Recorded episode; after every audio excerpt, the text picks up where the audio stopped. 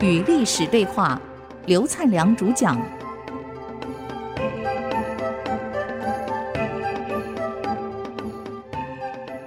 欢迎回来与历史对话，我是刘灿良。讲贺罗弼的部队进南朝以后，那是爱民如子。既然第一线破了，陈后主为了脱罪，我没错，是将领不应该把将领给杀了，能征能打的将领杀了，又犯了当时。唐玄宗的错误，犯了从征的错误。当时唐玄宗在第一线陈留县跟那个荥阳县半天就破了，马上第三第三道防线的时候，他以为我摆了三道防线没有问题。第三道防线是从紧张紧急从西域把封长清调回来，命他守第三线。封长清奉命到了洛阳，各位看官。封长清到洛阳没有带任何兵，没有给他一个兵哎，就一个将领，一个光棍到洛阳去，你想要怎么打仗？再伟大的名将，再好的巧妇，没有米怎么烧饭啊？封长清到洛阳紧急征兵啊，募兵啊，鼓励爱国青年从军啊，一天募得六万兵。换上制服，开始训练，才训练不到五天，安禄山的部队已经到了洛阳了。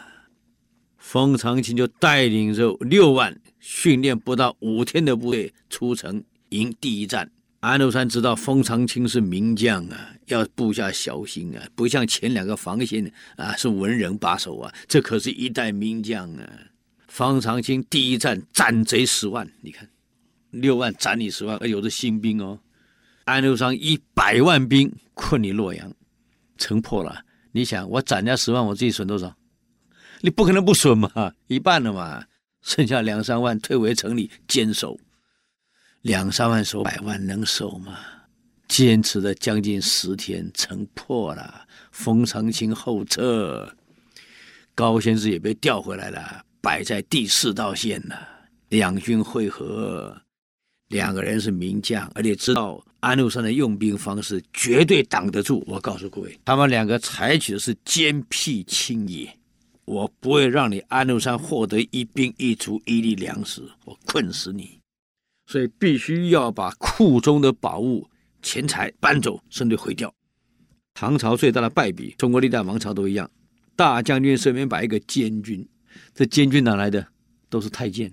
中国帝王坦白讲，都是王朝基本上都毁在太监手里。二十几岁太监贪生怕死又贪婪，眼看库里面那么多宝藏，居然向封长清跟高仙芝说：“我要，能不能送给我？”这两个将领忙着作战部署，哪有谁理你呀？烧了，毁了。太监气死了，没给他，马上秘密写了一封奏折给皇上，说这两个人遇敌不战，每战必退，而不是必败哦，是每战必退啊。而且克扣军饷啊，贪污腐败，骚扰民间，强占民宅，强占民田，你看，全部污蔑。就这样，玄宗命太监带二十人，将封长清跟高仙芝判死刑。高仙芝、封长清临死前对着部将说：“如果我有克扣你们的军饷，你们保持沉默，我罪有应得。”如果我碰到遇敌不战而退，你们保持沉默，我应该被斩。如果没有，你们大声呐喊，让皇上听到，听到吗？临斩前，三军大将喊呐、一代名将冯长青、高仙芝被砍了，被杀以后，三军已经没有战斗的士气了。安禄山一来，弃城而降，一下兵到长安去了。昏庸啊，人最怕就是昏庸啊。唐玄宗年轻不昏庸，很聪明啊，很贤明啊，到老不行了。所以一个人在位久了，哪有不昏庸的道理？所以真可惜啊，秦叔宝这么年轻犯一样的错呀。那你想想看，两军一对比，人家爱民如子，你是倒杀忠良啊，让老百姓过这种日子，再加上贺罗弼对所有俘虏非常优待。第三个。所有的俘虏呢，只要是不战而降的陈朝士兵，随你们意愿，想留下来从军的为随军的就留下来，不想留的就让你回家。一定给粮食，给路费，你们回家。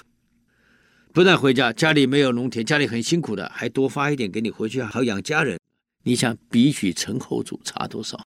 再加上再把数落陈后主的二十条罪状交给他们，所有的俘虏一手拿一份，拿回去你们家乡。嘿，这下完了，哈哈，随军所到之处，根本没有人去抵抗，谁跟你抵挡啊？势如破竹，一下子下来了。这样从过江到陈朝灭亡，短短没多少时间。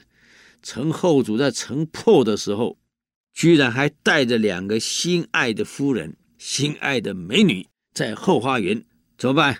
躲到井里面去了，孤井里面去了。随军进攻收不到，哎呀，宫里面找到太监了，宫里在哪？这个太监带他到孤井边，指下面，在下面，在下面。结果捞上来的时候，居然是陈后主抱着两个美女啊，还抱得紧紧的，一起上来。陈国亡国以后，陈后主被送到了这个隋的首都去了。送走以后啊，当然文帝并没有杀你陈后主，给你封过王爷，你好好过日子。好歹你当过皇帝，你好好过日子。可是身边的所有的伺候他的随从啊、婢女呀、啊、宫女呀、啊，全部都是。特务单位训练出来的，在监督他的一言一行，当然不会告诉你我是来监督你的，都表明我来伺候你的。这一天，隋文帝把伺候陈后主人找来，他每天在干什么呀？启禀皇上，每天喝酒数升，甚至喝酒数斗，每天醉醺醺的吟诗作对，喜笑安乐啊，还说这儿很快乐。文帝听完了，哎，叹了一口气，怎么跟阿斗一样啊？啊，我们中国的三国有前三国、后三国，从前三国到后三国结束，才统称魏晋南北朝，历经近四百年，历史都在重演啊。好，休息一下，等会儿再回来与历史对话。